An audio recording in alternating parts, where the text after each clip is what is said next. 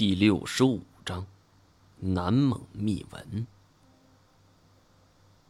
南蒙秘文诞生于元朝初期。照这么看，这座球形建筑不可能早于元朝。问题是，南蒙秘文出现在云南，甚至是新疆一带，都还比较正常。可为什么这里会有呢？我十分不解。无人图雅完全听不懂我们在讲什么，只是好奇的问：“这种跟蒙古文十分类似的文字是什么？”我跟他解释了一番。当提到这种文字跟龙有关系的时候，无人图雅突然叫了一声：“啊，我想起来了，我见过这种文字。”我一怔，随后问他在哪儿见过。族长的房间中。无人图雅十分肯定，就像是我之前说的，这种文字出现在这里令我十分费解。按照我们的行程算起，此刻我们所处的位置已经远超出了湖北界，应该是在四川一带。如果说当年八百媳妇前往察合台汗国的路程途经此地，也算是情理之中。我问无人图雅的具体事宜，他说：“这种文字始终是他们部落的谜团之一，世代族长都会传承一枚龙纹图章，在那个龙纹图章之上，便有如此的文字存在。龙纹图章，我莫名想起了古一直所说的，在贵州寻找吴三桂遗留的宝藏时的遭遇了。”他当时也提过这样一样东西，我便打听，那是具体是长什么样子。无人图雅说，那位龙纹图章是族长相传的事物，都会由上一任族长交给继承者。从他记事起，族里的老人便没人知道这图章具体的用处。都认为那只是权力象征的一种代表，他也只见过一次，就是小时候。说起来，那枚图章是一枚铜制图章，有巴掌大小，一扭是一只栩栩如生龙的造型，但是印文没人能够看懂。说起来，龙纹图章的印文正是这种文字。听罢之后，我惊诧之余陷入了沉思。这时候，我想起了叶欣欣，他懂得这种文字。如果他在这儿的话，说不定能够解开这个谜团呢。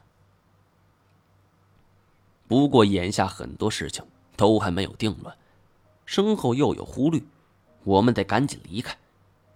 于是顾不上谜团，我们沿着通道。继续往前走去，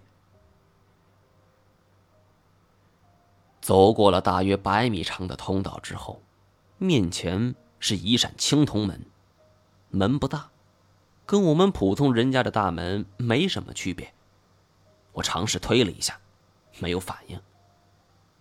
我仔细观察着它，它表面平滑如镜，唯一略显不同的是，两扇门板中间的接缝处。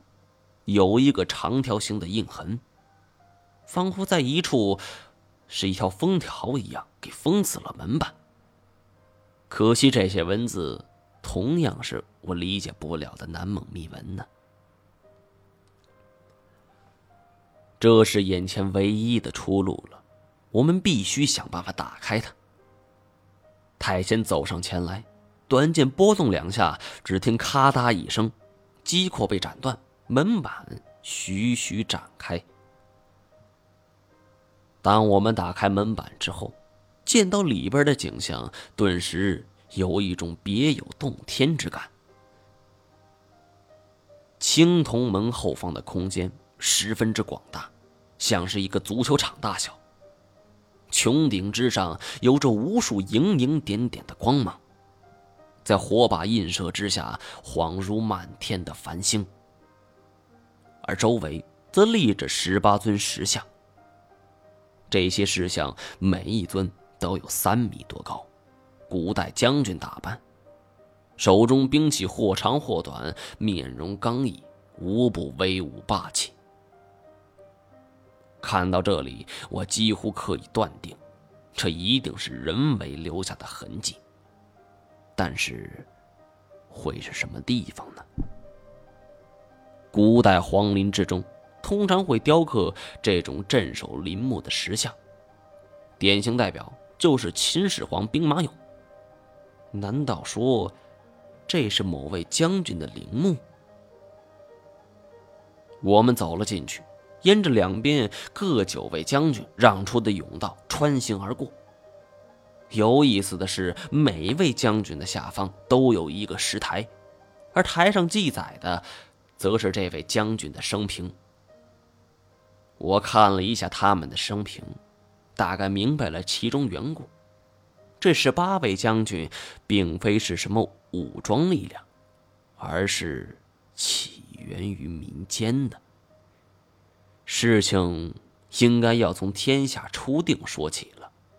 这蒙古毕竟是外族，对于习惯了汉族政权的封建王朝，终究是心怀抵触。